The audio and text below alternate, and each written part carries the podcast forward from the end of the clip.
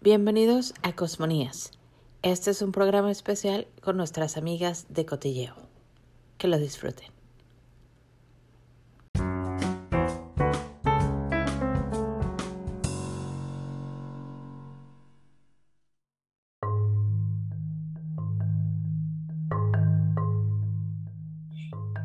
Hola, bienvenidos a este episodio especial de Cotilleo Cosmónico.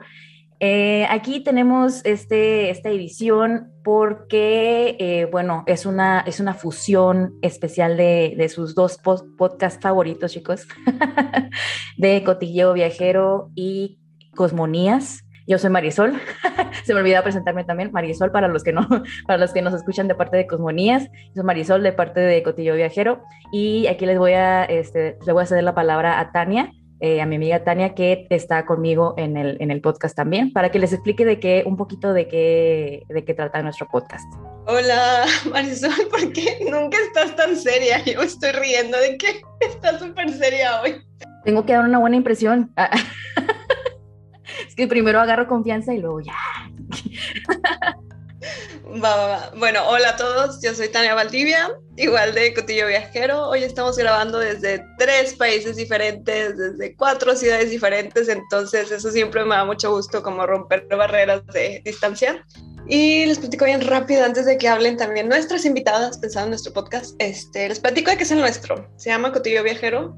De una manera muy concreta, hablamos de viajes, de turismo sustentable, es más una perspectiva de conocer otras culturas, sí, conocer otros lugares, pero bueno, finalmente para nosotros lo más valioso es como la gente, eh, aprender de los demás, conocer otras perspectivas y no nada más como ir a un viaje y quedarte con lo que se ve en una foto, ¿no? Entonces sí, nos pueden visitar si les interesa saber más como de lugares súper diferentes. En algún momento entrevistamos a Sara Sofía de Cosmonías, entonces nos contaba todo acerca de los Emiratos Árabes, todo, todo. Hubo mucho chisme, por eso se llama el podcast Cotilleo. Este, entonces, bueno, ahí encontrarán de diversos países, de muchas ciudades de México, para que le echen un ojo, un oído. Y ahora sí, quiero presentar acá en este lado a nuestras invitadas de Cosmonías. Con nosotras regresa por segunda vez, no, bueno, por tercera, porque hicimos un especial de los Emiratos. Regresa Sara Sofía, la famosísima Sara Sofía, porque ya, ah, eso es chisme por otro día, ya el otro día la veíamos con Lila Downs y con Paola no sé quién, perdón, una reportera, Paola Rojas, yo me acordé. Entonces, Sara, te cedo el micrófono para que presentes también a tu co-host y nos hablen un poquito de ustedes y de su podcast. ¿Cómo están, muchachonas? Oye, yo como, como la mala hierba, no se pueden deshacer de mí. Y ya vas a ver, ahí te voy a acusar con Paola que se te olvidó el nombre, ¿eh? eh me da muchísimo gusto saludarlos y me encanta esta fusión eh, cotilleo cosmónico. Em, soy Sara y bueno, nuestro podcast Cosmonías, eh, quisiera definirlo de qué se trata, pero pues en realidad se van a encontrar con, con algo chistoso, que es como Regina y Sara contra el mundo, nuestro, nuestro público nos echa temas y nosotros ahí nos encargamos de debatirlos con, eh, con invitados muy interesantes o a veces con, con lecturas de, de colaboradores bastante también interesantes. Tratamos de todo, de nada, pero lo que sí les podemos prometer es que siempre se van a poder llevar algo nuevo, algún pedacito de información nuevo. Y con muchísimo gusto les presento a mi co-host. Ella se llama Regina pues sí, Cosmonías es nuestro podcast y es un podcast bastante ecléctico. sí tenemos, este, tratamos de tocar temas que estén como en controversia para darle también una contranarrativa, esa perspectiva que, que se genera en, en las redes sociales y darles como un punto de vista alternativo.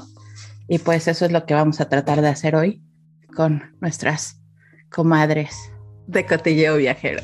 Oigan, pero bueno, les, platico yo un poquito de qué va a tratar el episodio de hoy para que se preparen. Eh, vamos a hablar más o menos de cómo al día de hoy el viajar sigue siendo un privilegio Entonces es un, es un tema que no, nosotras no hemos tocado antes y bueno, cuando Sara nos dijo, oye, ¿por qué no grabamos otra vez? Ahora más bien con cosmonías, etcétera, estábamos buscando como qué vertiente le podíamos dar.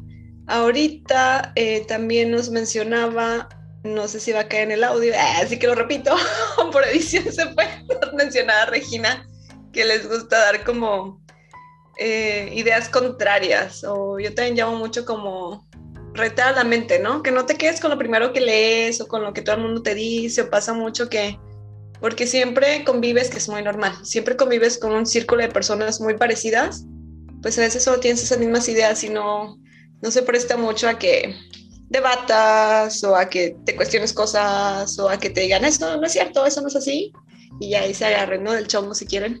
Entonces, bueno, hoy vamos a hablar por qué el viajar sigue siendo un privilegio, entre algunas cositas como de migración o como a veces si tú viajas, pues puedes decidir consciente o inconscientemente no integrarte como a esa comunidad donde estás viviendo, qué tanto, qué tan bien, qué tan mal representas a tu propio país en el extranjero si estás viviendo allá entonces, bueno, son algunos de los temas que vamos a tocar. Eh, chicas, no sé si quieran agregar algo que se me olvide, si alguien ya quiera lanzar la primera bomba, ¿cómo ven? Bueno, pues creo que, que podríamos empezar con, por qué, con decir por qué eh, el viajar aún es un privilegio. Eh, es un privilegio porque, bueno, esta es una ventaja que tienen solo, bueno, ciertos grupos de personas todavía. O sea, no, no son todos y no es en su mayoría, la verdad. O sea, ya cuando ves todas las estadísticas y todo eso, dices, oh, creo que, o sea, es muchísima menos gente la que viaja este, de la que yo creía, ¿no? O sea, es, este, creo que es un menos de un 10% por ahí leí, de mundial.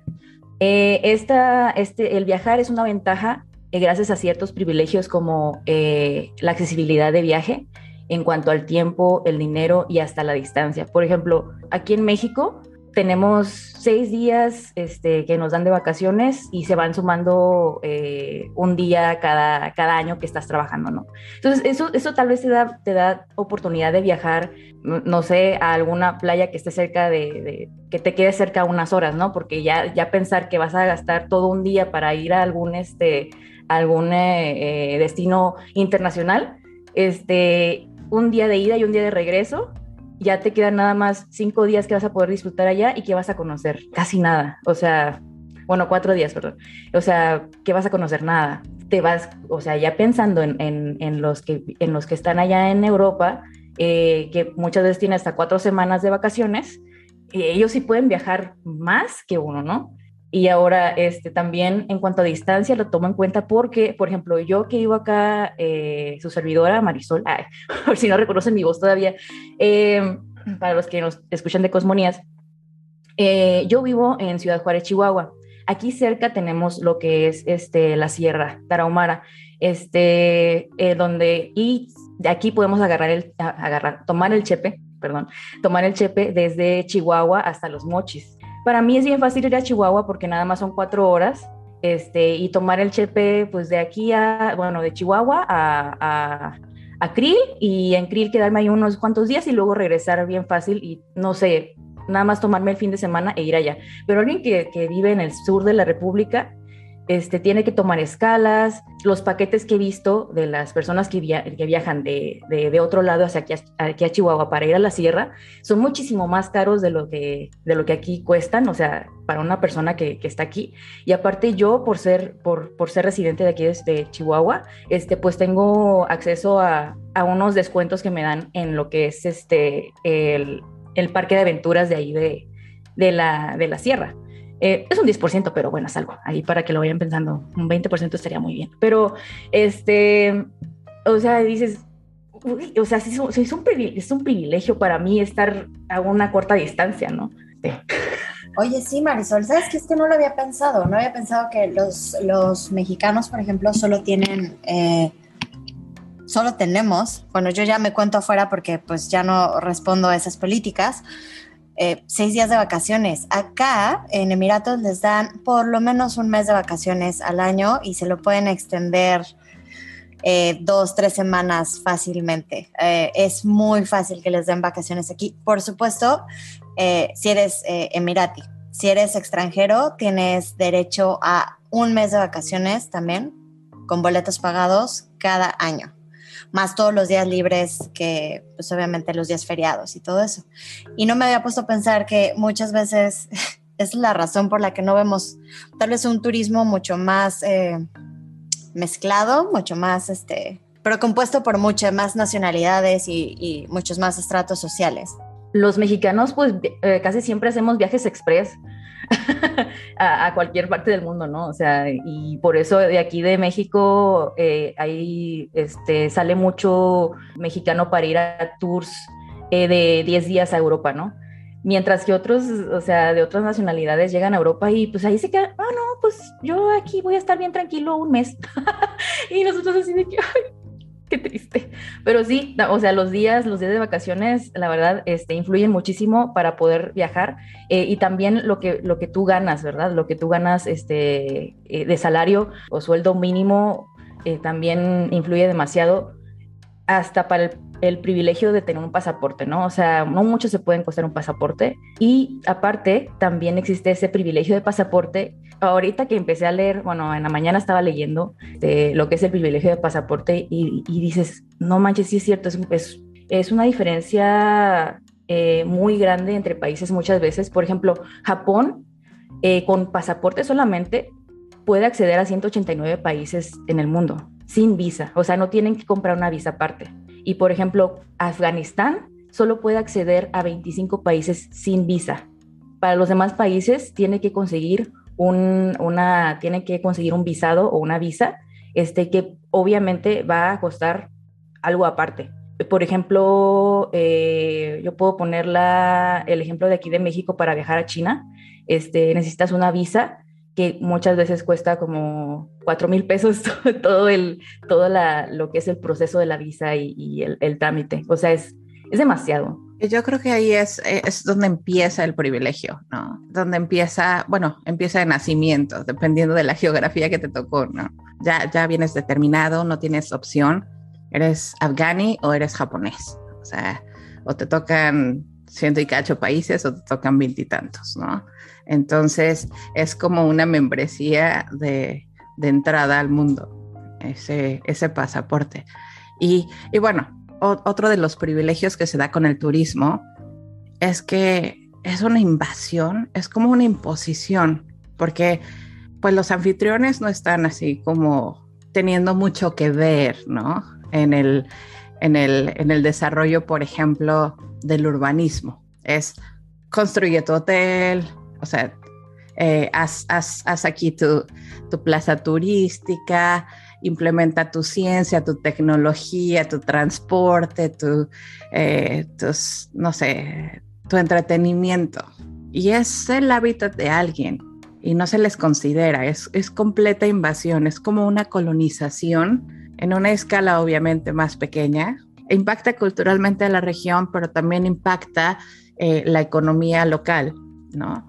Entonces ya todos empiezan, eh, en lugar de que empiecen a desarrollar sus propias economías y sus propias habilidades, ya se empiezan a centrar en las áreas de oportunidad y se limitan y se, y se vuelven anfitriones del turista, ¿no? Eso también, por ejemplo, afecta la migración de otras partes, porque entonces hay pueblos originarios que eh, su economía es a partir de la producción de artesanías, pero obviamente no las pueden vender en su comunidad, entonces salen a las ciudades o salen a los centros turísticos. Entonces, sigue habiendo como, ah, como esa dependencia que se genera con, las, con la falta de privilegios y esa jerarquización de privilegios. Y yo creo que es muy importante la sensibilización, ¿no? Porque perdemos de vista, llegamos, vamos al resort o vamos a hacer turismo deportivo o turismo recreativo de la manera que quieras, el turismo de todas maneras es una invasión.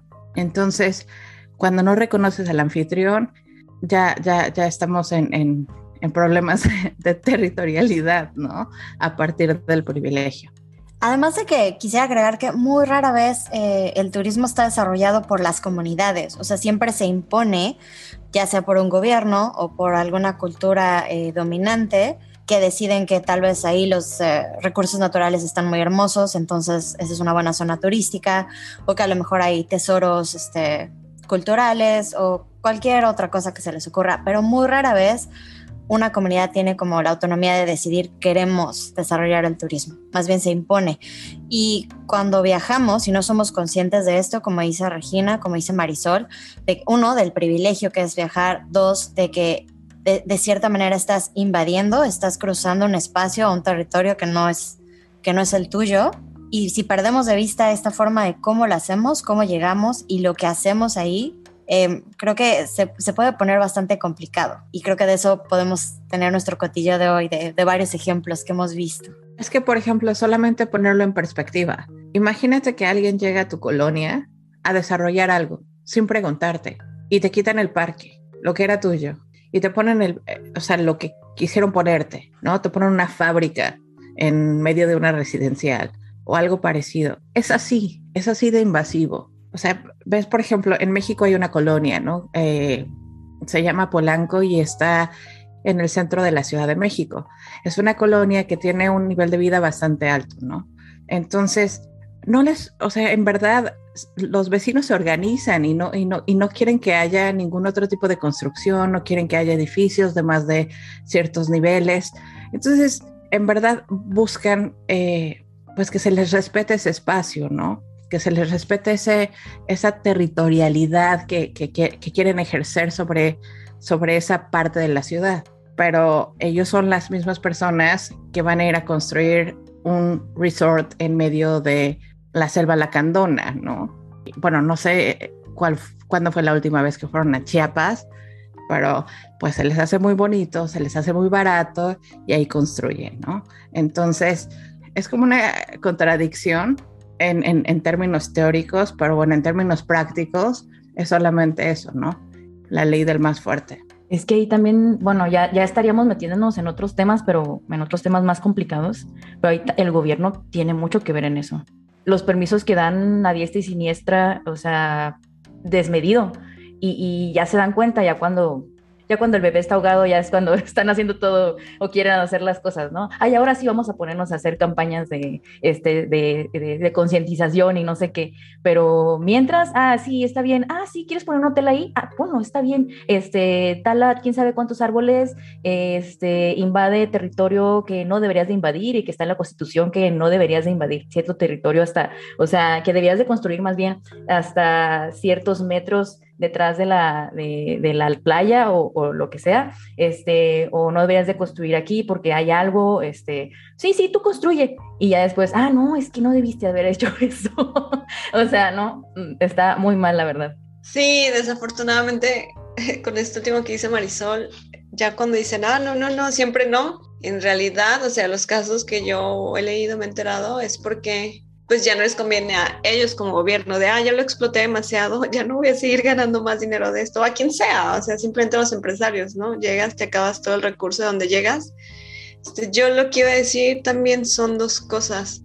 Uno, este, si bien también está mal lo que decía Regina de, bueno, estas mismas personas que, que se van a otro lado a construir, ¿no? Igual a explotar el lugar. Está mal por ser mexicanos, y que se va a todos sus bolsillos, pero creo que también da mucho coraje cuando usualmente en los lugares turísticos realmente todo ese dinero se queda en manos extranjeras, ¿no? O sea, lo que se queda aquí en el país también es mínimo, mínimo, mínimo.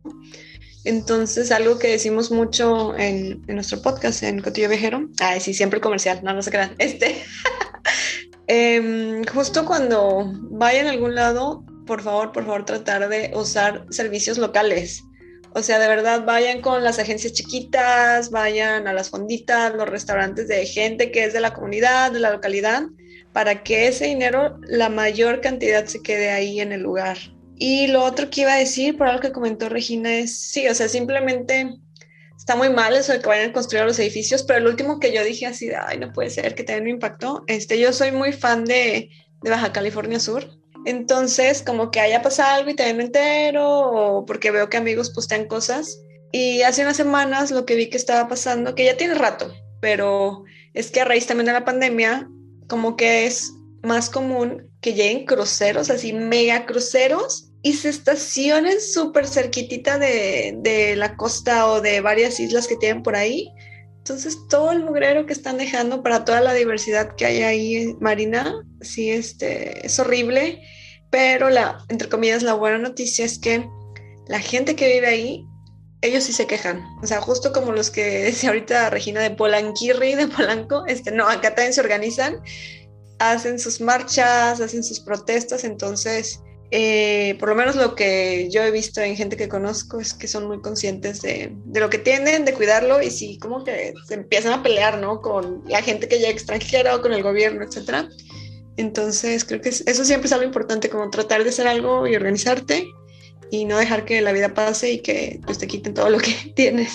Sí, o sea, eso, eso tiene mucho que ver es no ser una comunidad dejada, porque lamentablemente así, así es como empieza, ¿no? Está, o sea, eh, como dijo Regina Evani, envían en tu, tu, este, tu espacio, eh, empiezan a construir y, este, y si los dejas, si, ya desde un principio la comunidad los deja este, eh, entrar con, con, sus edificios enormes, con sus este, resorts enormes, etcétera, etcétera, este, con McDonald's, con Burger King, etcétera, etcétera, este, si ya los dejas una vez, no hay vuelta atrás. Yo digo que ya no hay vuelta atrás porque lo he visto en varios, en varios este, destinos.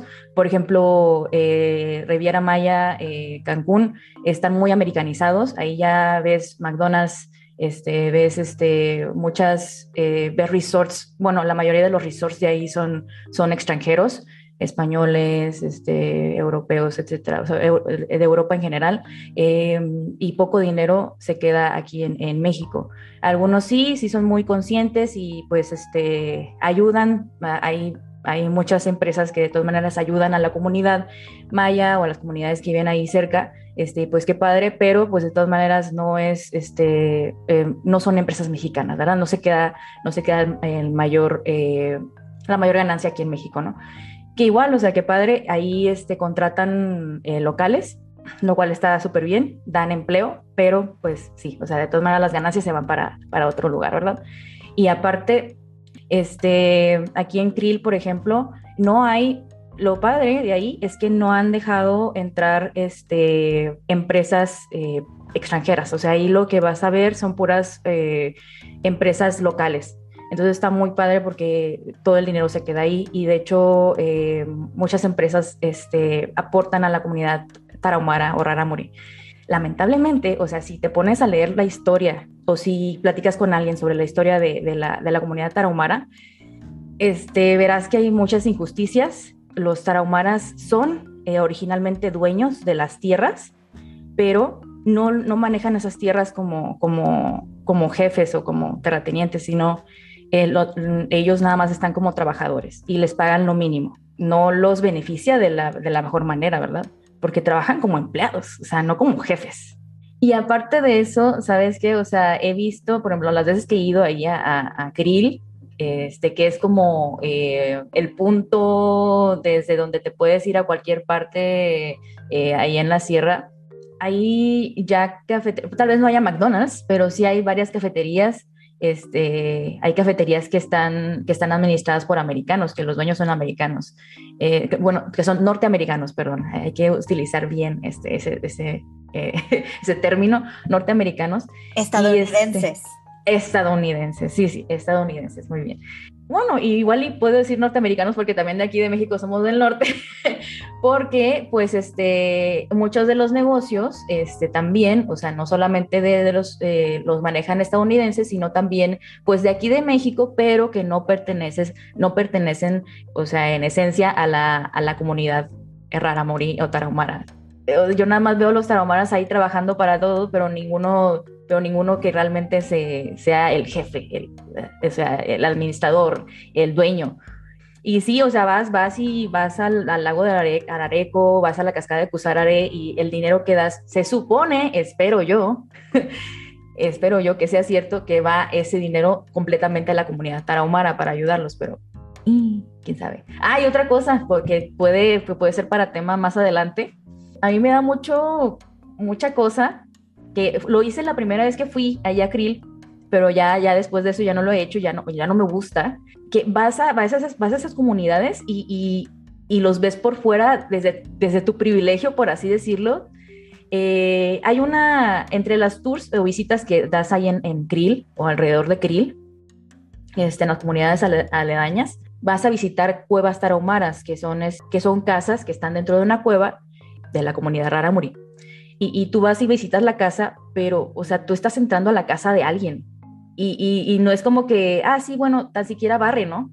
o sea, así como que, oye, tan siquiera ayuda en algo, ayuda a cocinar o algo, no sé. No, nada más vas y, ves la casa, o sea, y ves la gente que está ahí en sus camas. O sea, porque la primera vez que, que, fui, me acuerdo, que estaba estaban los niños en sus camas, en sus literas ahí en, en, la, cueva y, una señora cocinando. Me, sentí muy, muy, muy extraña.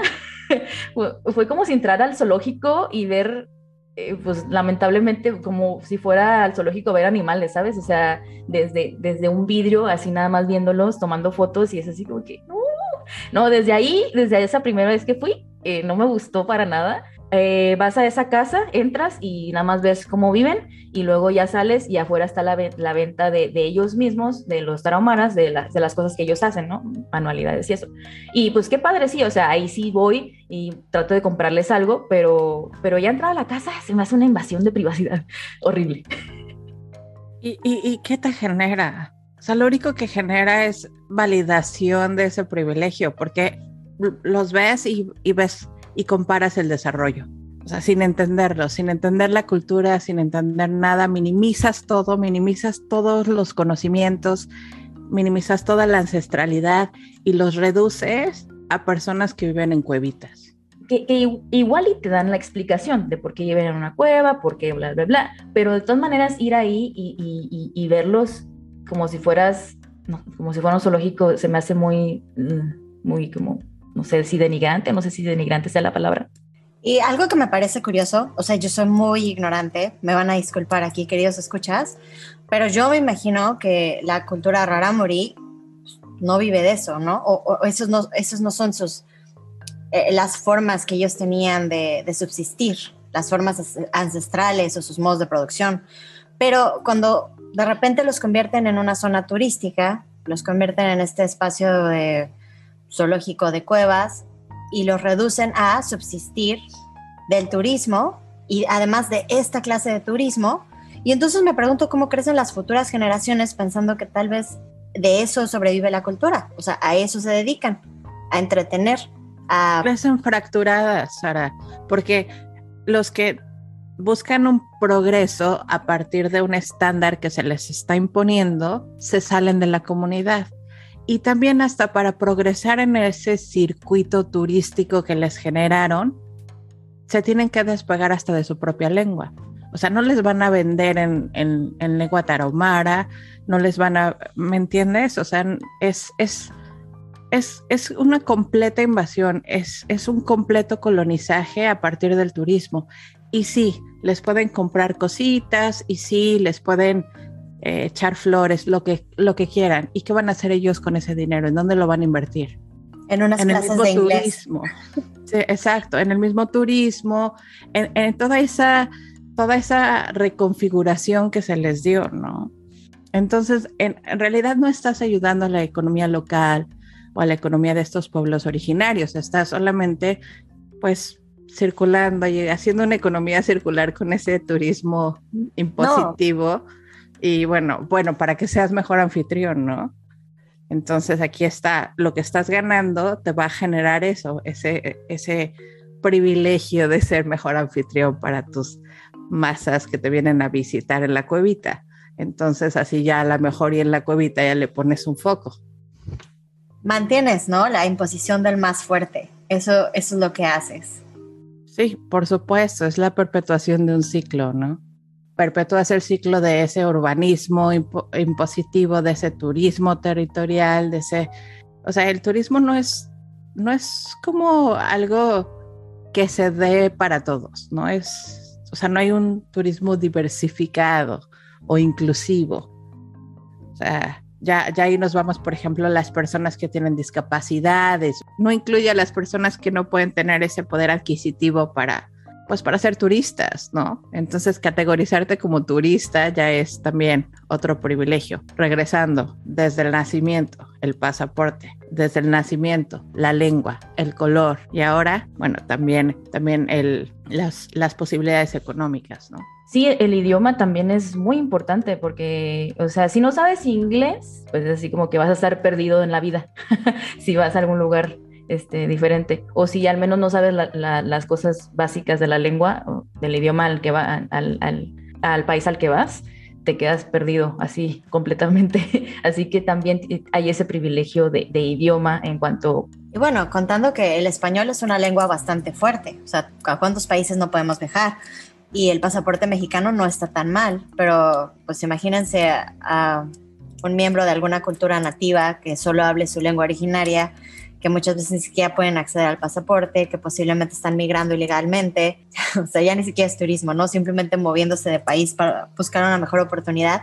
Imagínense el reto al que se, al que se enfrentan, ¿no? Sí, que yo creo que igual con eso, a reserva de que quieran agregar algo más, podríamos pasar a hablar un poquito de esto de la migración. Y ahí ustedes nos van a ayudar más a ver cómo, incluso cómo lo han vivido ustedes, porque finalmente ustedes ahorita están viviendo en otro país, ¿no? Diferente a México pues no sé, a lo mejor también como si han tenido algún privilegio o a lo mejor no, a lo mejor qué, cosas le han sufrido al irse a otro país porque, pues no sé, que digan algo de que, ay, es que mexicanas vienen a invadir nuestro país o qué sé yo, no sé, a ver qué quieren contarnos. No, sí he tenido, ahora sí que discúlpenme la palabra, pero un montón de privilegios, friegos de privilegios. Eh, sobre todo porque pues tengo cara de árabe, o sea, estoy en Arizona, eh, mi piel como que ni es muy blanca ni es muy morena, es así como bien neutral. Sí, tuve el privilegio de acceder a aprender diferentes idiomas. Eh, además, estoy casada con una familia, pues, bueno, no con la familia, con, un esposo local y obviamente con el soporte de la familia que viene atrás. Entonces, sí tengo muchísimos privilegios, sobre todo porque parezco, o sea, me camuflajeo entre la gente. Que obviamente, si yo tuviera una tez mucho más morena, o incluso si yo fuera rubia y de ojo claro, porque son muy racistas con los rubios, me las vería bastante complicadas. Y em, no hay manera de que me cachen que no soy de aquí, a menos de que empiece a hablar mucho árabe, pero de otra manera como que me defiendo. Es increíble pensar este, si, si a lo mejor vinieras de otro país. Tiene muchísimo que ver, además que vengo de México, por cierto. Ellos se relacionan muchísimo con esta con esta conexión que tenemos con España, de cuando el imperio otomano estaba ocupando España y como todas estas herencias que tenemos pues, de los árabes en el español, que son muchísimas palabras y son muchísimos manerismos, te ayudan, creas o no, te ayudan comparado como por ejemplo si yo fuera de Inglaterra o de Estados Unidos. Oye, sí, como, como la, eh, tu el color, el color de tu piel también influye demasiado. Y, o sea, tal vez ahí con, ahí con eh, donde estás ahí este, en Emiratos Árabes, eh, discriminan a los güeritos de color, de ojos de color, ¿no? Pero en otros lugares, si te ven güera de ojos de color, ay, no, güerita, como aquí en México. aquí en México somos muy de que eh, o son muy de que, ay, sí, de un güerito de ojos de color, ay, sí, güerito, güerito, véngase para acá, güerita, ¿cómo está? son, son más así como que, ay, bien lindos y todo. Bueno, y aquí me tienen que ayudar ustedes, porque yo dije discriminar, pero creo que estoy hablando desde mi privilegio white chican. Así ahorita se me va a aventar aquí los seguidores. Lo siento, pero pues sí, soy white, soy white, soy white chican. Yo nací de una familia white chican de abolengo. Este, y creo que estoy hablando desde un privilegio porque eh, esta historia de la discriminación a los rubios de ojos azules es porque hay áreas reservadas solo para los locales, para los emiratis, donde, por ejemplo, un parque para niños, donde yo he visto amigas que son de Estados Unidos que entran y lo sacan y les dicen no puedes entrar aquí, este es un parque solo para emiratis. Y no saben cómo se enojan los dramas, la discriminación, pero hace unos días me quedé pensando, ¿Es discriminación o en realidad lo que está pasando es que están reservando ciertas zonas para una población nativa? Porque al final son nativos. Y al final si están en extinción, si son la minoría del país, son los menos, si eh, cada vez son menos, eso es muy importante. Y entonces me pregunté, ¿estaré hablando desde mi privilegio diciendo, ay, discriminan, son racistas? O en realidad es como que mi concepción no entiende esto de son zonas reservadas para una población nativa es, es como muy raro, ¿no? Eh, no sé, todavía lo estoy masticando, ya me darán ahí sus comentarios los seguidores y, y pues obviamente ustedes ahorita. Ya sé, qué complicado. Pues es que mira, de entrada yo pensaría que sí, pero a la vez como que en todo influyen los usos y costumbres, ¿no? Entonces como naturalmente este, de, de, lo poco o mucho que sea de la cultura árabe también son más reservados, ¿no? O simplemente como ya en algunos episodios contigo hablábamos, cómo hay esta usamos otra palabra, pero esta división de hombres y mujeres por algo muy cultural, no porque sea algo malo, discriminen, etcétera. No sé, supongo que tendría que ver con algo así, ¿no? Yo más bien lo que me quedé pensando y me dio risa ahorita en la mente de, ah, porque no digo que todos, pero mucha gente de Estados Unidos sí discrimina mucho, ¿no? Entonces, como que, uh, ya imagino que panchan de armar cuando les dicen de aquí no, adiós. No, sí, este, de hecho, a mí se me hace bien, o sea, sí siento que discriminan, pero a la vez están cuidando su cultura. O sea, yo siento que algunas veces sí es muy necesario eso. ¿Por qué? Porque lo ves aquí en México y lo ves en otros países que se adaptan mucho a los turistas este, que, vienen de, fuera. Entonces, ya después de un, de un rato, pierden, pierdes tu identidad como comunidad. ¿Por qué? Porque te estás adaptando a cada rato a todo lo que tu, tu turista te, te, te pide y te exige. O sea, y tal vez dices, está bien, vamos a dejar pasar a la señora eh, que viene de, de, Estados Unidos aquí al parque, que, este, que, está, que es para los, para los, nativos, vamos a dejarla pasar. Esto, esto lo voy a, lo estoy diciendo desde una perspectiva de experiencia este, que yo te he tenido como agente de viajes, porque les, tengo que decir que soy agente de viajes y he estado tratando, yo que estoy en, frontera de Ciudad Juárez, El Paso, Texas, eh, trato tan, tanto con mexicanos como este, estadounidenses. Entonces, los estadounidenses tienden a exigir que todo se adapte a ellos. Por eso,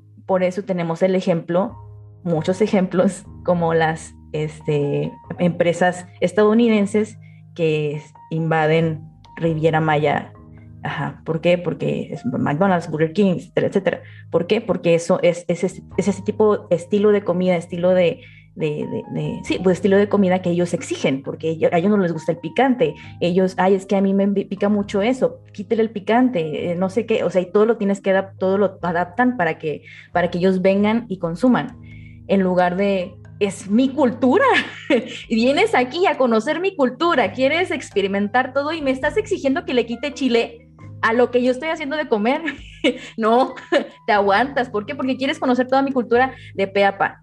O sea, tú quieres conocerla, pues aguántate.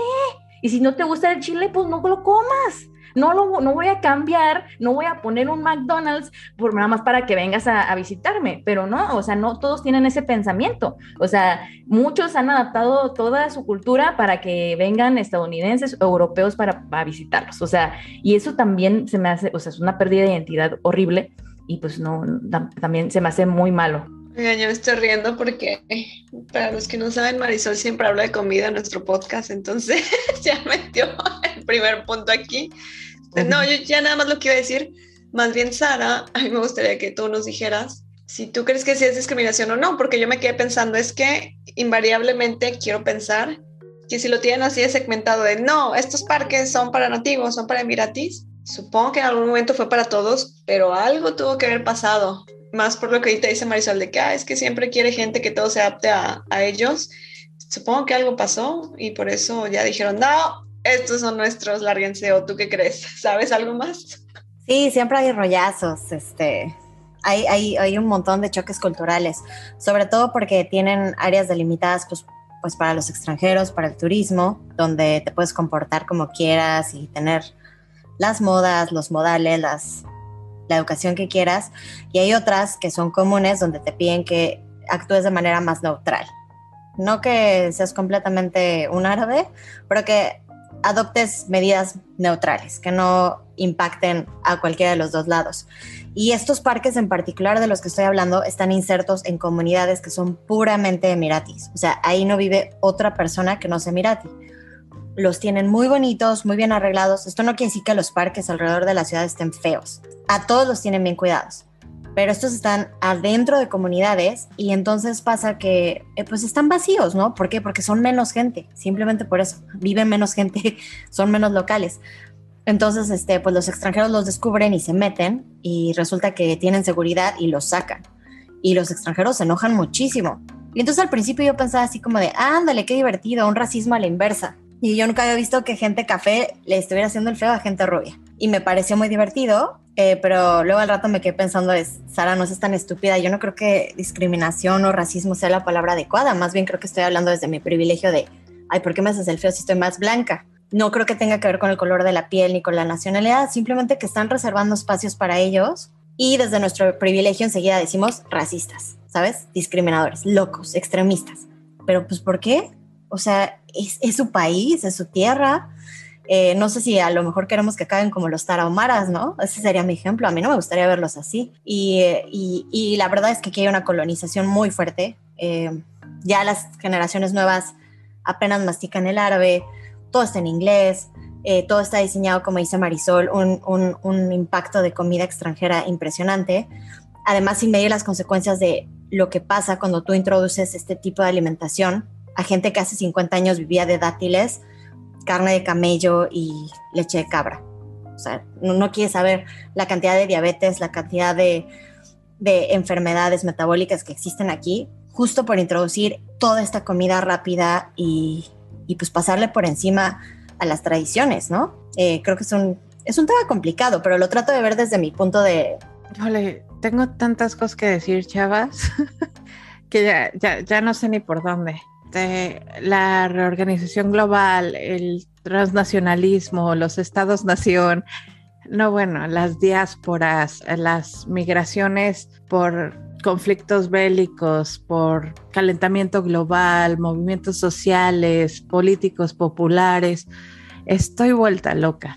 Este tema es como muy, muy complejo para, para, para un abordaje tan general porque, bueno, vincularnos con un país de origen y a partir de ahí vernos definidos en los ojos de los demás es un conflicto, empezando por ahí. Por ejemplo, cuando ya nosotros somos los que estamos imponiendo nuestras culturas o imponiendo nuestras formas de vida en, en, otros territorios, empezando por ahí, empezando por una globalización o empezando por un transnacionalismo y luego pasándolo por la por, la, por el turismo.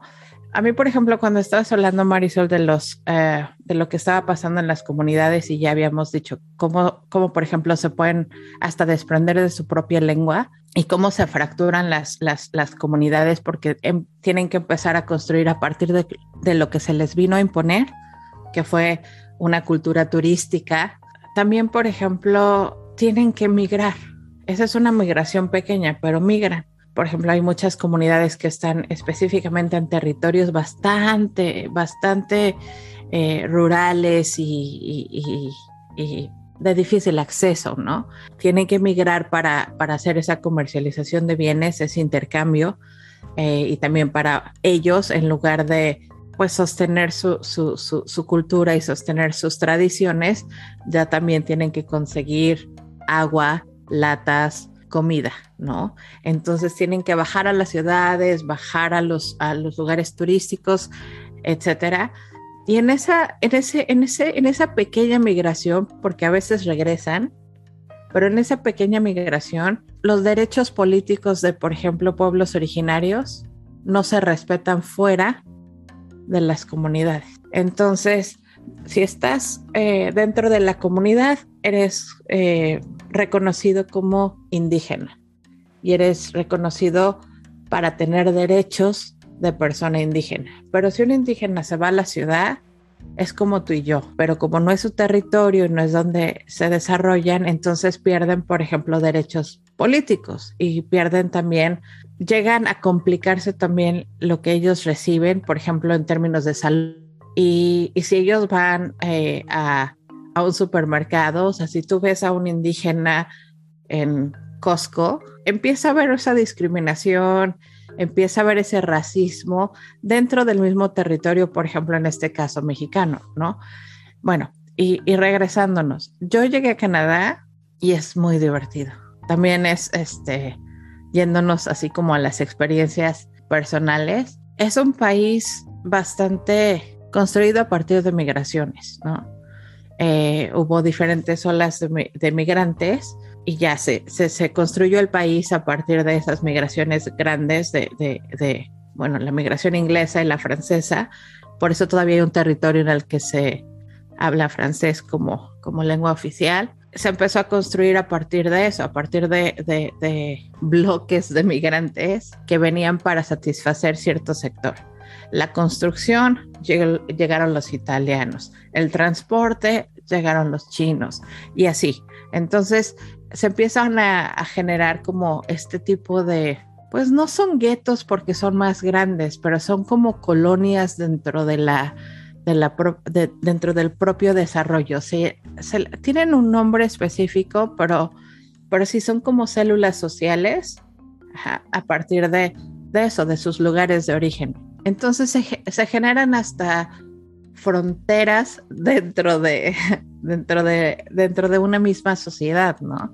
Porque, bueno, tienes a los italianos, a los ingleses, a los rusos, a los chinos. Es un fenómeno bastante, bastante interesante porque después las siguientes generaciones que ya nacen aquí tienen un conflicto identitario, o sea, no saben que soy chino o canadiense. Bueno, pero ¿qué es ser canadiense? Bueno, pero nací en Canadá. Y ahí todavía, este, pues lo tienen fácil porque es línea directa con un migrante, pero la segunda generación ya no sabe. Entonces, a partir de la escolarización es que se empiezan a definir, empiezan a rechazar la cultura de las generaciones anteriores esa migración, a pesar de que se dio hace muchísimos años, todavía tiene consecuencias hasta en, hasta en eso, en la construcción de una identidad para las personas, ¿no? Es muy complejo porque además, eh, ya que empiezan como a perderse dentro de esta cultura que ya no se hereda, la misma cultura, digamos, canadiense los rechaza porque no son lo suficientemente blancos o lo suficientemente, este, no sé, franceses o ingleses, no sé, los rechaza y entonces acaban como parias, ¿no? Ni aquí ni allá. Pero también hay, ¿qué exactamente es una cultura canadiense? ¿Qué, es lo que le ha pasado a los estadounidenses también? O sea, ¿qué es una cultura estadounidense? ¿Por qué son tan, por qué eres tan racista o tan, este, ya ves que muchos son muy racistas en Estados Unidos, pero son racistas y ellos después, ah, no sé si han visto esa, no me acuerdo si fue un programa o han sido varios, que les checan, les, les toman una muestra de ADN y ven de qué, cuál es su linaje, por así decirlo, ¿no? De, de, de la, de la sangre. Y pues ninguno es realmente de Estados Unidos. ¿Por qué? Porque pues realmente los que son de Estados Unidos así, pues realmente de Estados Unidos son las culturas, las culturas originarias que son este, como los apaches y otras, otras, otras culturas este, eh, que son realmente originarias, pero ninguno de ellos tiene, de los que, de los que vi en los programas estos de, que les extrajeron su muestra de ADN, todos eran eh, una mezcla de francés, franceses, afroamericanos, etcétera, etcétera, etcétera. O sea, alemanes, guaraguara, mexicanos, es, cultura latina, etcétera. O sea, ahí está en como Canadá. O sea, pues si tú, tú, eres de Canadá, tú naciste en Canadá, ¿para qué? ¿Por qué te debe de importar si, si los demás ascendientes que tienes, no? O sea, así como que... Y está chistoso porque, por ejemplo, aquí así hayas nacido 10 generaciones atrás aquí, aquí nunca vas a ser emirati. Aquí la nacionalidad se hereda del padre, nada más. Tiene que, tiene que venir del padre. Entonces, eh, pues hay un montón de gente que nunca ha ido al país de sus abuelos o al país de sus padres, pero tienen ese pasaporte y jamás van a tener el pasaporte emirati. Así, es muy raro que se lo den a alguien. ¿Cómo lidias con eso, no? ¿Cómo lidias con, con toda esta comunidad migrante eh, algunos se llaman expats, que es otra cosa también relacionada con el privilegio. No, no soy migrante, soy expat. Eh, nadie va a ser emirati, todos van a tener que ser de sus países o del país de sus papás. Y, y mucha gente sí les llama como, uy, qué discriminación, qué cortante, qué, pues no sé, qué divisorio, ¿no? A mí me gusta como preguntar, ¿y si será o será que están cuidando a un pueblo nativo? Y es así como decir, dame el pasaporte, no sé, Apache, vamos a, dame el pasaporte Raramori, ¿no? Como, ¿por qué? O sea, tú no eres de aquí. Y, de hecho sí están colonizando. Hay un montón de personas de Reino Unido, de países mayoritariamente europeos, que llegaron como colonizadores, llegaron cuando se descubrió el petróleo y llegaron a, pues, asentar una comunidad que venía aquí pues, por los petrodólares. Entonces es bien complejo cómo desde el privilegio podemos decir, uy, racista, discriminatorio, ¿sabes? Y de repente me quedo pensando, ¿y si será? ¿O será que otra vez estamos como en este lavado de cerebro?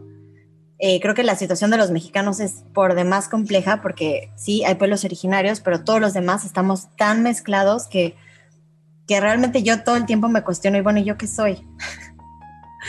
porque ahora ya estoy inserta en un pueblo nativo, ¿no? Entonces ya me identifico como, pues sí, yo no pertenezco, entonces ¿será que en México yo tampoco? ¿Quién soy? ¿A dónde voy? ¿Y qué, qué identidad le heredas a las futuras generaciones, ¿no? Oye, sí, o sea, y un, por ejemplo, un, un, ejemplo bien chiquito, aún en tu propio país, por ejemplo, yo, este, me puedo identificar mucho con eso, porque aún en mi propio país, o sea, sí soy mexicana, ajá, qué padre, pero cada vez que me preguntan, oye, ¿de dónde eres? ¿De dónde eres? Esa es, una, esa es una pregunta muy complicada para mí, porque yo nací en Lázaro Cárdenas, Michoacán, pero solamente viví tres años ahí tres años de mi vida, ni siquiera me acuerdo, o sea, ¿qué me acuerdo? Nada, nada más de un cumpleaños, mi tercer cumpleaños me acuerdo que tenía un cierto vestido y ya, pero sí, flash. Este, después de ahí me fui a vivir a Reynosa, Tamaulipas. Ahí viví hasta los 15 años. O sea, la mitad de mi vida puede ser, porque porque tengo 33 años ahorita. Entonces, este, y ya a partir de los 15 años viví, estoy, bueno, es, he vivido en Ciudad Juárez, Chihuahua. Entonces, ¿de dónde soy? o sea, no sé dónde soy. Eh, soy, soy michoacana, porque así dice mi, mi, mi, acta de nacimiento, este, porque ahí nací, o soy, este, mi, mi mamá es de Tampico, mi papá es de Ciudad de México. o sea, ¿quién soy? ¿A dónde voy? ¿De dónde soy? No sé. Cada vez que me preguntan, ¿de dónde eres? Es una pregunta muy complicada para mí. y les digo, bueno, pues yo viví en, Reynosa, pero también llevo la mitad de mi vida viviendo aquí en Juárez, así que soy juarense. ¿Qué, qué es? ¿Qué es Marisol? La verdad está muy complicado. Ahora, viviendo en otro país, se me, se me haría aún más complicado. Está, está muy, muy difícil. Pero ahí también llegan, por ejemplo, los nacionalismos. Los nacionalismos que, que de repente se representan como necesarios para tú poderte dar valor dentro de ciertos círculos. A mí me encanta ver eso, ¿no? Porque eh, aquí, por ejemplo, en Canadá, hay los mexicanos, ¿no? Este, y los mexicanos están divididos como si fueran estados de la República, o sea, están los profesionistas mexicanos, ajá, los becarios mexicanos, los que vienen y estudian con becas, sí, este, ya sabes, ahí la línea Tec de Monterrey UNAM, pero así, tal clara, o sea, este, también vienen los de yo no tengo que estudiar. O sea, yo he venido a Canadá desde hace seis generaciones y solo vengo a esquiar. Es mi casa de invierno, de mis vacaciones de invierno. Y también son los mexicanos ahí, los que ya están en otro nivel de privilegio. Y luego están los mexicanos que se sienten mexicanos. Entonces, este, que no tienen idea de la cultura mexicana, pero aquí se la saben de pe a pa. Que en México no hicieron nada, en México rechazaban México, en México rechazaban los chilaquiles y aquí hasta los cocinan y se los van a, llevar a domicilio, ¿no? Bien, bien, bien interesante el fenómeno de identidad en esos sentidos. O sea, la identidad la asumes en cuanto te represente privilegio o en cuanto te represente como esa llave para pertenecer a ciertos círculos. No sé, no es completamente positivo, ¿saben? Porque entonces vuelves tus círculos poco inclusivos. ¿No se este, integran? ¿No se integran con los, con los demás? No, bueno, la integración, quién sabe, la verdad. O sea, eso ya es así dependiendo de cada, de cada, de cada mexicano. Es, es una incertidumbre a lo mejor. Pero, pero son identidades bastante diferentes, porque son identidades basadas en, en eso, en, en una jerarquización, en una exclusión. O sea, se generan círculos políticos dentro de los círculos, jerarquías, redes, identidades. Eh, así, lo que no pude ser en mi país, voy a hacerlo aquí. Entonces, se buscan maneras de, de, de, posicionarse, ¿sabes? A partir de eso, a partir de la identidad que, te da una nacionalidad. A veces hay hasta competencias a, a, ver quién es más mexicano, ¿no? Para, para que sea el host de el Día de la Bandera o, o el 15 de septiembre, ¿no? O sea, ¿quién va, ¿quién va a salir en el programa? Bueno, hay que buscar al que sea más mexicano de los mexicanos. Eh, es cierto, eh, no quiero decir como el mexicano, pero pues es que es lo que conozco, pero no hay más mexicano que el que está viviendo en el extranjero. Pero cuando estamos en México celebramos el Thanksgiving y, no sé, este, no sé, vemos este, ciertas... Eh, ciertos deportes que, que son muy representativos de algunos países, ¿no? Y comemos cierta comida y eso nos da como que más caché. Y vamos a ciertos lugares y nos vestimos de cierta forma y hablamos de cierta forma, pero cuando vamos al extranjero o vivimos en el extranjero, pues sí, eh, ya traemos esta, la sudadera, ¿no? De México is the shit, esa la, la famosa, ¿no? Eh, eh, es muy complejo. Y ya, o sea, eso es en Canadá, que estoy como un poco más cercano a nuestro contexto. Ya ni les cuento de aquí, o sea, aquí se arman unos rollazos y además de eso se mezclan con otros latinos y, y de repente ya les agregan como otras culturas, como la, la italiana, la, no sé, portuguesa, la española, y de repente se arman como pues no sé, como estas comunidades de no pertenezco, entonces me agarro del que se parezca un poco a mí, del que sepa bailar salsa, del que tenga harina de maíz y se haga unas arepas, pero pues yo voy a hacer unas tortillas. Eh, es rarísimo, rarísimo. No, eh, no sé, este rollo de identidad es, creo que todo un tema aparte. Y luego nos vamos a no solo los mexicanos, nuestro siguiente layer. Somos latinos. no, bueno, la comunidad latina es la más dividida que he visto en, en, bueno, es que no hay comunidades europeas, ¿no?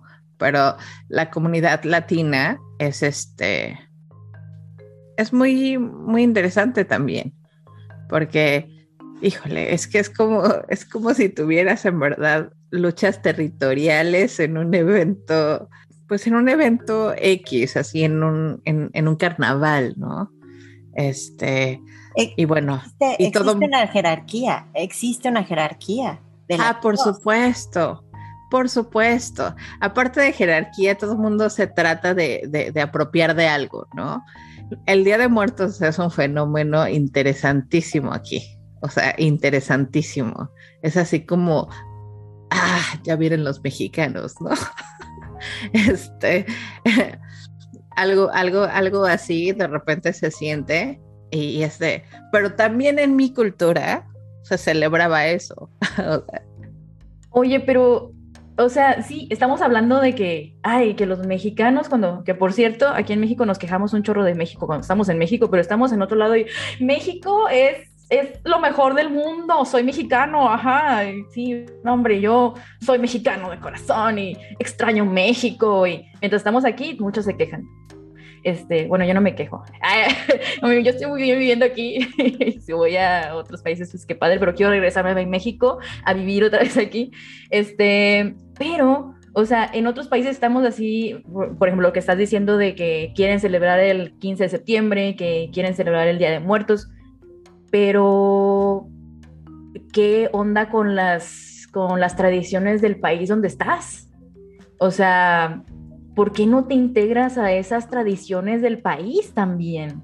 Que muchas veces, algunas veces también los mismos países, o sea, en donde estás tú, la cultura en sí no te deja, no te deja este, de alguna manera participar activamente en ese tipo de cosas, en algunas, en algunas tradiciones. Pero sí hay tradiciones que, que sí pudieras tú integrarte de alguna manera, no no tóxica o, no imponiendo cualquier otra ideología que traigas, este, y que pudieras tú celebrar, ¿por qué? Porque ya estás ahí, ya estás viviendo ahí en cuanto, en cuanto a migración, este, ya estás viviendo ahí al menos por más de seis meses, y pues qué mejor que, que, seguir o conocer un poquito más de las tradiciones de, están pasando los elotes, perdón, este, si se escucha por ahí. ya me em, los antojaste. Ándale. Em, pero, pero yo, yo, bueno, yo siento que, que tú como, como migrante, también que estás viviendo ya por más de un año, vamos a decirlo, en un, en un país, deberías también integrarte de alguna manera, este, al menos para conocer ese tipo, su cultura, ese tipo de tradiciones, algunas, algunas tradiciones, este, tal vez que se parezcan, tal vez hasta descubres que algunas tradiciones se parecen a las tuyas, ¿no? De tu, de tu propio país, o, o, qué tan diferentes son las tradiciones allá. Este, me hace muy padre eso, este, pero, pero muchos no lo, no lo llevan a cabo. Oh, Marisol, no sabes aquí cuántas veces me he encontrado con personas que llevan décadas o sea, este país acaba de cumplir eh, el 2 de diciembre 50 años de que se volvió país, 50 años de que estas siete tribus se juntaron e hicieron un país.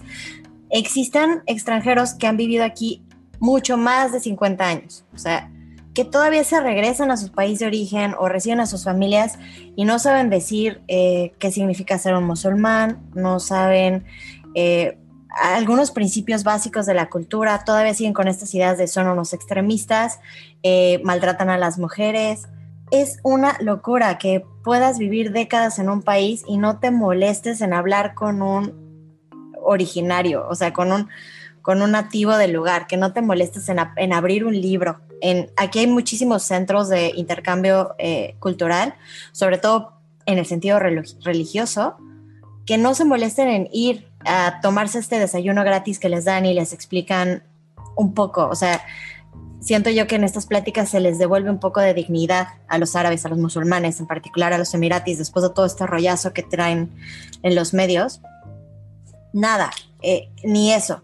Y como dice Regina, se mantienen en su círculo de mexicanos, de latinos, eh, hablan pestes del lugar, pero sí eh, vienen aquí a ganarse los petrodólares y rompen las reglas y les vale, son racistas, este, son los que se meten en la fila, son los que abusan de las facilidades que te da el gobierno y no hay mayor esfuerzo. Y de aquí, aquí sí hay muchísimos, habemos muchísimos extranjeros que todavía abusamos de, de nuestro privilegio. Pero es que yo creo que también la cultura siempre es divisoria. Aunque no debería, es algo que genera fronteras, ¿sabes? Este, como que de, de repente no somos solamente personas. Si traemos eso, traemos ese peso de nación, traemos ese peso de cultura, traemos ese peso de religión, traemos ese peso de lenguaje. Y no debería de ser, o sea, los estados-nación así como imposición de fronteras y de, y de aquí está, eh, aquí es donde se concentran los privilegios y donde, eh, donde se dividen como eh, la repartición de la, de, la riqueza o la explotación. Aquí se explota, aquí, aquí se, se, genera riqueza. Pues es que son, son, son solamente determinantes que dividen a la sociedad, hasta la cultura.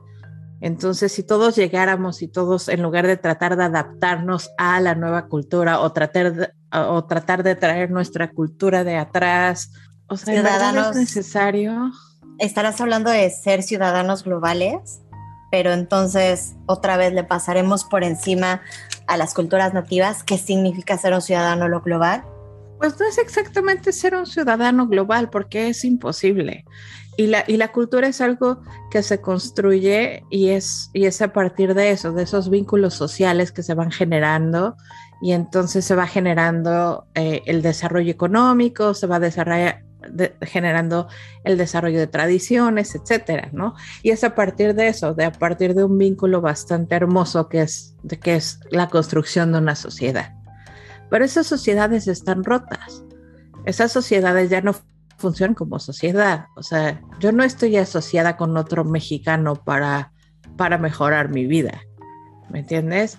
Ya somos mexicanos por territorio sea, ya no somos exactamente una sociedad y estamos trabajando para construir juntos. Ya nos rebasaron los límites, nos rebasaron los números, entonces ya no, ya no somos comunidad en sí.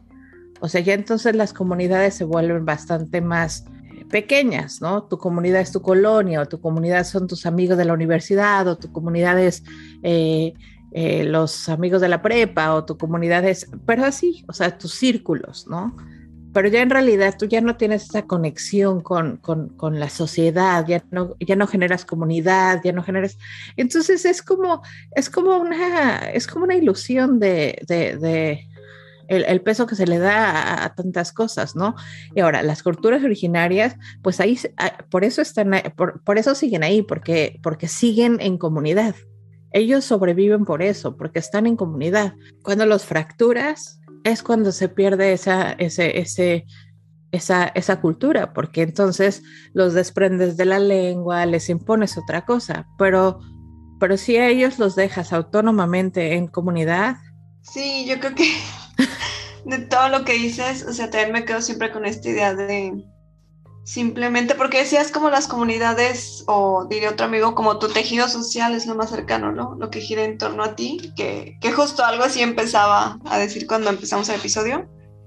Entonces, pues creo que lo más valioso siempre para mí va a ser, o de alguna u otra manera en mi cerebro, digamos, cae en tener mente abierta, mirar a quién está al lado, tratar de tener empatía, entender otros contextos, otras perspectivas, otras ideas y bueno, me gustaría ir cerrando el episodio, porque si no vamos a estar aquí seis horas. Ah, podemos grabar más.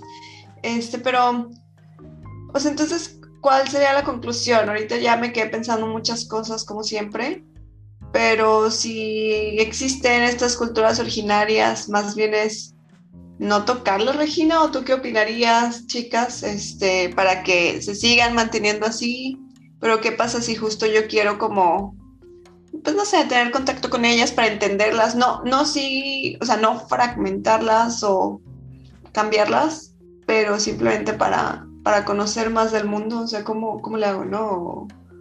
O, cómo no, justo lo que hacemos acá, cómo no propicia un turismo que más bien en vez de apoyar, este, tenga solo un impacto negativo. ¿Qué onda, Marisol? En un mundo utópico, idílico, eh, creo que lo que hace falta es empatía tanto de, de, um, de, uno como de otro, como del turista, como, como del país o de la comunidad a la que estás llegando tú como, como turista, como extranjero, persona de fuera.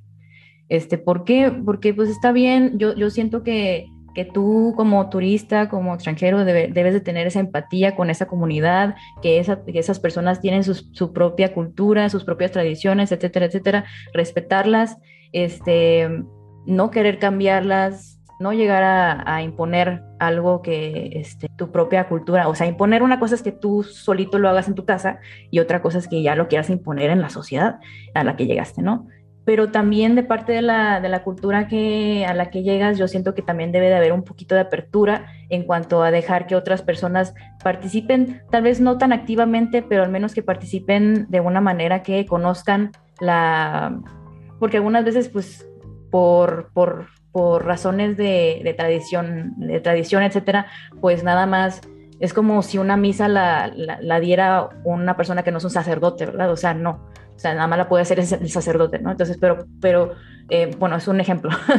o sea, no pueden participar tan activamente, pero pero sí participar, o sea, para conocer la cultura, para, para estar ahí, para, para llenarte, para empaparte de conocimiento de por qué esas personas eh, tienen esa tradición, a partir de qué, para qué, etcétera, etcétera, o sea, y tener, tener una, una mente abierta de parte de las dos, de las dos partes, eh, valga la redundancia, para que uno acepte esa idea y el otro quiera como difundirla, a, esas personas que vienen de fuera. Pero es un mundo, sería un mundo idílico y un mundo utópico, eh, de manera que ninguna de las dos quiera como imponer algo sobre la otra, ¿no? O, esa es mi conclusión. la verdad, yo como turista, la verdad les, les aconsejo, les sugiero que con una mente abierta, sean empáticos y no traten así de que, ay, es que, no, es que cambien esto, no, tampoco. Pues mi conclusión como migrante, y me gusta decirme migrante, no expat, porque esos son términos de blancos, creo que es lindo cuestionarse. Creo que siempre es muy bonito y muy productivo cuestionarse. ¿Por qué estoy haciendo las cosas? ¿Por qué las cosas están así? Abran, abramos libros, abramos el Google, preguntémosle a las personas y se vale equivocarse. O sea, todos hemos cometido errores garrafales, hemos dicho cosas terribles. Ojalá siempre tengan vuelta, ojalá siempre tengamos segundas oportunidades, pero creo que ir por el mundo preguntándose por qué estoy haciendo lo que estoy haciendo y por qué están haciendo otras personas lo que están haciendo es una de las formas más importantes de, fomentar el respeto. Mi conclusión es un continuará.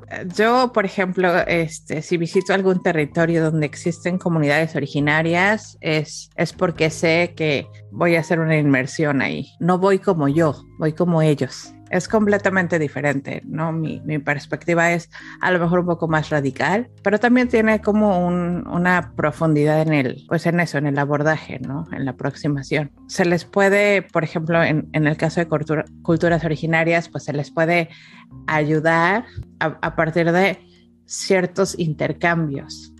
Eso lo hacían entre ellos. Antes había como una línea de intercambios, ¿no? Entre pueblos originarios. Se daban se pasaban bienes, se pasaban, o sea, de los cazadores a los recolectores. Entonces había ese, ese intercambio que hacía sostenible la vida para ellos.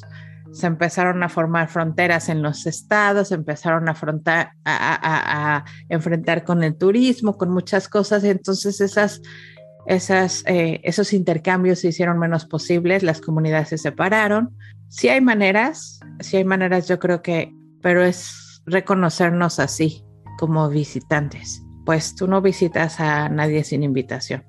Y si no te invitan, también es porque históricamente tienen un conflicto, entonces hay que entenderlo. Yo entiendo que debe de haber una apertura, pero tampoco tanta porque si no tenemos guelaguetzas. Visiten con responsabilidad. Y si ha sido un, un cotilleo muy cosmónico, ¿eh? Si ha estado rudo. Sí, sí, sí. Ay, no, pues muchísimas gracias, chicas. Nada más, igual para cerrar, decir nuestras redes sociales para que igual ahí sus escuchas vengan nosotras y viceversa. Este, las nuestras, Facebook, Instagram, Cotillo Viajero. Eh, no somos tan buenas para actualizar redes sociales, eso es mi culpa, como para hablar, como en este episodio, pero sí tratamos de actualizarlas, entonces ahí igual si nos mandan mensajes, eso sí, siempre los vemos y los respondemos. Entonces ahí nos encuentran y las suyas chicas, ¿cómo las encontramos o qué onda? las encontramos. Nos encuentran en at cosmonías, arroba cosmonías, en Facebook, en Instagram, en Twitter, en LinkedIn. Eh, es que aquí la que lleva las redes sociales es Regina y es bien intensa, ¿ah? pero con amor lo digo. Eh, seguramente tendremos otras más que, de las que no estoy consciente, pero si se meten a nuestro Instagram, ahí está todo el, toda la lista. Le dan clic en el link y les van a aparecer todo lo que tenemos.